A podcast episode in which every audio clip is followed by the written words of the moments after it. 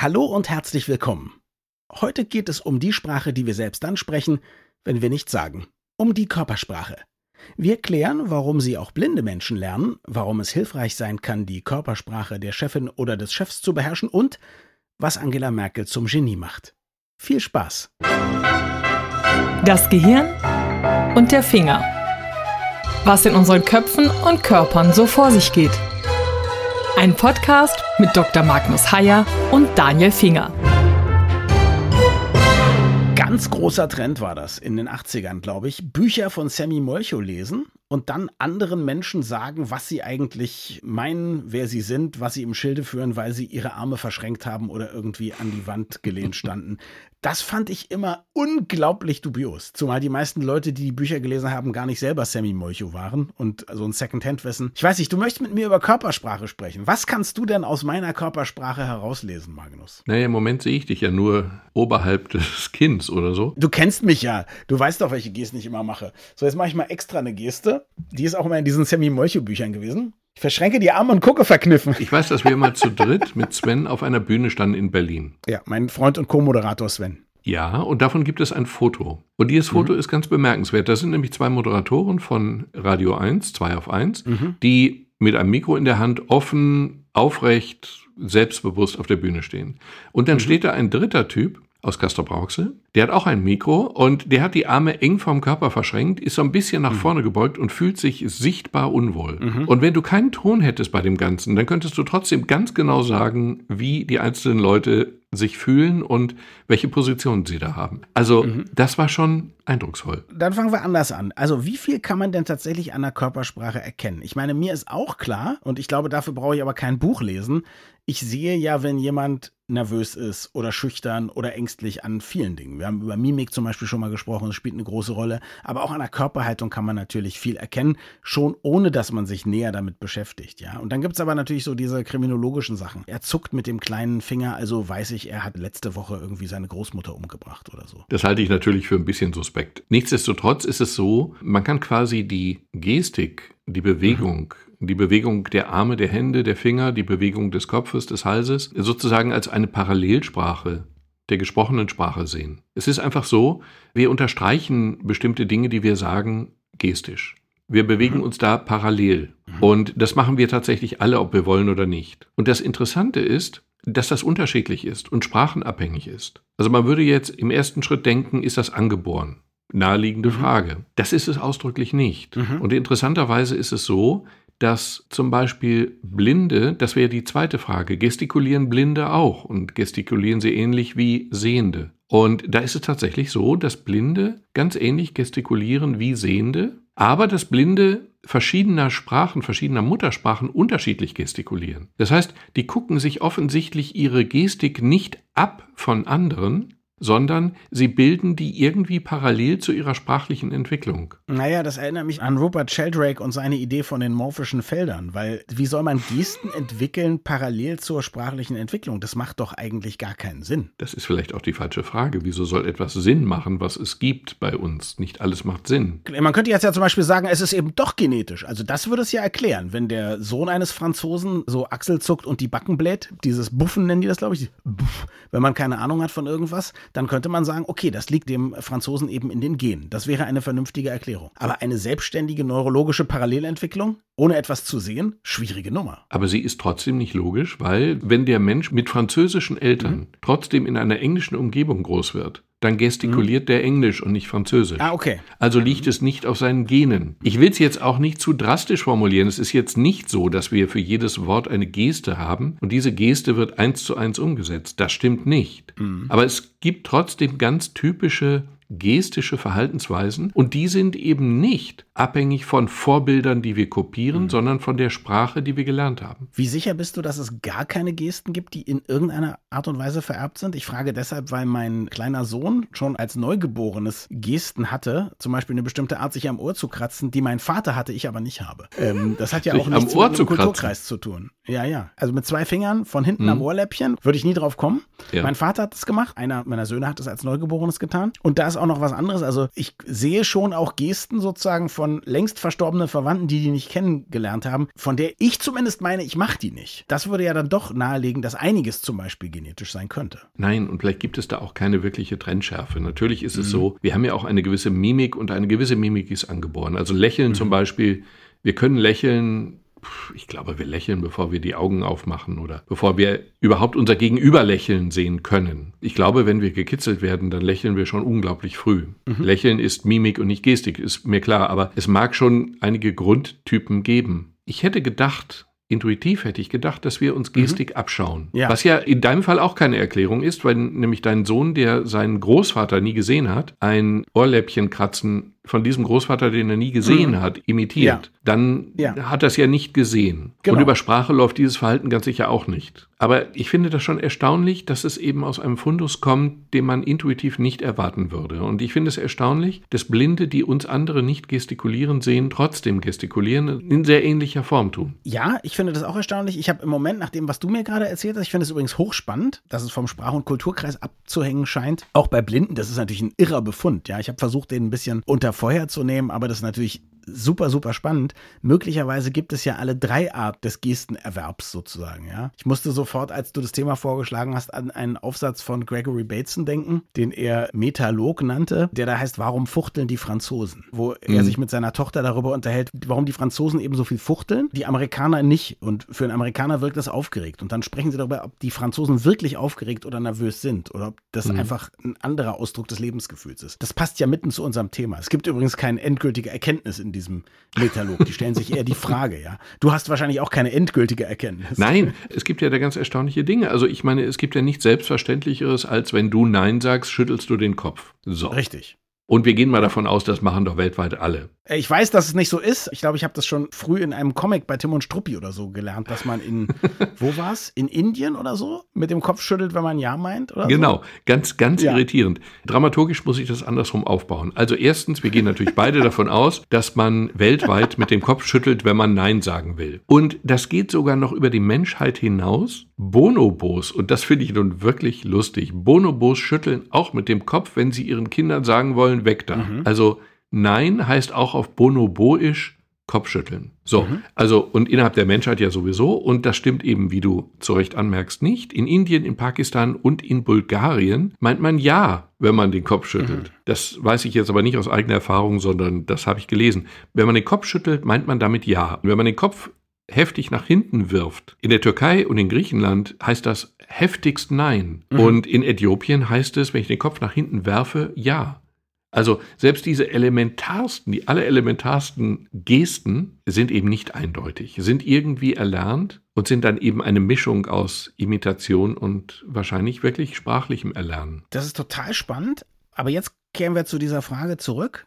Was kann man alles aus Gesten herauslesen und was glaubst du, kann man intuitiv ersehen? Sowas wie ein Bejahen oder ein Verneinen ja offensichtlich nicht. Das scheint ja nun eben kulturell erworben zu sein. Ganz klar, ne? Ich glaube übrigens, dass das für alle Bereiche gilt. Ich glaube, dass Leute, die gestische Sprache gelernt haben. Also es gibt ja ein Beispiel, wenn du in Israel einreist, dann wirst du weniger heftig durchleuchtet als zum Beispiel in Amerika, aber du wirst befragt und du wirst beobachtet mhm. und du wirst sehr intelligent befragt und sehr intelligent beobachtet, wenn auch ziemlich aggressiv. Und diese Leute sind geschult und diese Leute können, glaube ich, wirklich mit relativ großer Sicherheit problematische Einreisende erkennen. Also aus welchen Gründen auch immer problematisch. Ich könnte mir vorstellen, dass die mich durchschauen und einen Chinesen gleichzeitig nicht durchschauen. Mhm. Das wäre eine interessante Frage, die ich aber natürlich diesen Leuten nie gestellt habe. Aber das wäre spannend, ob die Ausbildung dieser Person möglicherweise verschiedene Kulturen beinhaltet, so wie verschiedene Sprachen die du lernst. Das ist total spannend. Und auch jetzt frage ich mich sozusagen, wie es kommt, dass wir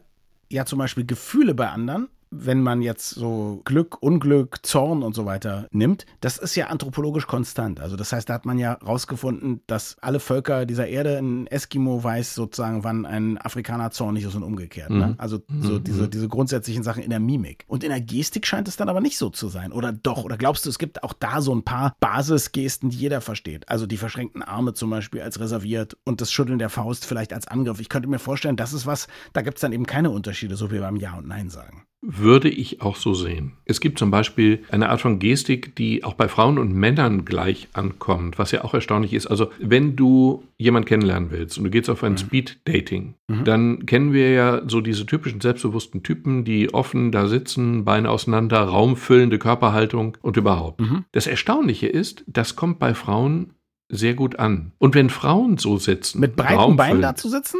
Manspreading, das, was jetzt so verpönt ist, soll bei Frauen gut ankommen? Ob sich das auf breite Beine bezieht, weiß ich jetzt bei Frauen nicht. Aber so diese mhm. offene, raumfüllende, selbstbewusste mhm. Art, sich zu präsentieren, kommt auch, mhm. wenn die Frau es macht bei Männern gut an. Ach so, okay. Hm. Ich hätte das Gegenteil erwartet, aber dem ist nicht so. Und es gibt ja auch mein persönlicher, hochaktueller persönlicher Liebling, was sehr überzeugende Gestik und Mimik angeht, ist Robert Habeck vor ein paar Tagen bei Lanz. Mhm. Das war unglaublich. Der hat die Aufgabe gehabt, Annalena Baerbock, seine Kanzlerkandidatin, zu verteidigen und ihr Buch zu verteidigen und ihren Lebenslauf zu verteidigen und diese vielen kleinen Hässlichkeiten zu verteidigen. Und er hat das in mhm. einer Weise gemacht, das war unglaublich gut. Der saß da klein, so ein bisschen von übergebeugt, die Beine ganz eng verschränkt, demütig, das Gesicht war demütig, die Sprache war demütig. Er guckte so von schräg unten nach oben. Das war alles total beeindruckend und strahlte vordergründig Demut aus. Und am Ende war vollkommen klar, dass er die einzige Chance der Grünen ist, richtig was zu werden. Also das war brillant, perfekt. Also wenn du lernen willst, wie du dich mimisch und gestisch verhältst, empfehle ich diese Aufzeichnung. Da muss ich ja so sein wie Herr Habeck. Ich bin ja schon ich. Ich habe tatsächlich mit meiner Gestik keine Schwierigkeiten. Ich wusste übrigens nicht, dass es Speeddating noch gibt. Ich wusste, dass es Markus Lanz noch gibt, aber dass es Speeddating gibt, das wusste ich nicht. Was ich schön finde, ist, es gibt doch sehr viele beleidigende Gesten. Und das Interessante ist ja, dass die auch überall auf der Welt anders sind. Ne? Ja. Also die Engländer haben ja ein Fuck you, wo man zwei Finger zeigt. Was glaube ich, wie war das früher? Hieß das, guck mal, ich habe meine zwei Finger noch als Langbogenschütze, dir kann ich irgendwie noch einen Pfeil verpassen, als die Engländer gegen die Franzosen gekämpft haben. Daher kommt diese Geste, das ist uns ja. überhaupt nicht vertraut. Die Italiener machen gerne das mit diesem Daumen zwischen den Zähnen. Machen wir hier in Deutschland eigentlich auch nicht da gehen dann Leute hoch, kulturell kodiert, bei einer Sache, die wir fast gar nicht verstehen können, ja. Mhm. Wenn wir hier jemanden mit dem Zeigefinger einen Vogel zeigen an der Stirn, dann ist es, glaube ich, sofort Beleidigung und, und Strafe und so. Aber machen wir es mit dem kleinen Finger, können wir sagen, wir haben uns nur gekratzt.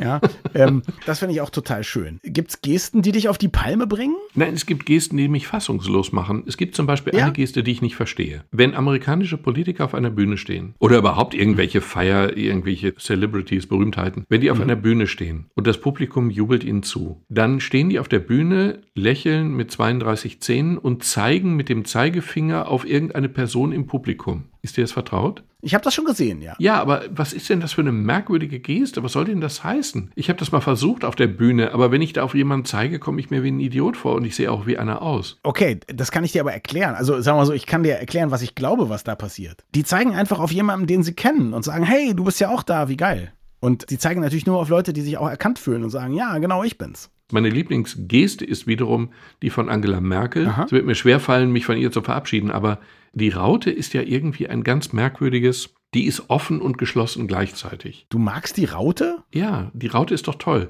Sie versteckt die Hände nicht hinter dem Körper oder in einer Hosentasche oder so, sondern sie hat mhm. die Hände sichtbar vor dem Körper und hat sie gleichzeitig nicht gefaltet, sondern eben zu einer Raute verschränkt. Das finde ich eine total interessante Geste. Das finde ich aber auch spannend, dass jemand noch eine Geste findet, die quasi nicht besetzt ist und die so zu seiner Geste macht, ne? Die Merkelsche Raute ist eine Merkelsche Raute, obwohl seit Millionen von ja. Jahren die Menschen nach einer Möglichkeit suchen, die Hände vor dem Körper in irgendeiner Form auszubalancieren. Und Merkel mhm. hat die Raute erfunden. Die Lösung eines Problems, das es schon seit Millionen von Jahren gibt. Das ist bemerkenswert. Das ist wirklich genial. Und es gibt auch niemand anders, glaube ich, der die nutzt, ne? Nee, geht ja nicht mehr. Ist ja jetzt, glaube ich, juristisch geschützt und darf nicht benutzt ja. werden. Sonst müsste man Tantiemen wahrscheinlich zahlen. Genau. Was kannst du zu diesem Phänomen sagen, dass wenn man die Gesten, also wenn man die Gestik von seinem Gegenüber kopiert, dass man dem dann besonders sympathisch ist? Ich kann dazu etwas ergänzen, nämlich die Tatsache, dass es auch deswegen plausibel ist, weil die Gesten, die ich mache, ja auch was bei mir machen, in mir machen. Also wenn mhm. ich jetzt auf der Bühne stehe und mit euch da stehe und ihr steht da ganz offen und ich habe die Hände verkrampft oder die Arme verkrampft vor dem Körper verschränkt, dann verändert das auch sozusagen meine Selbstwahrnehmung in dem Moment. Wenn mhm. ich hier sitze und mit dir spreche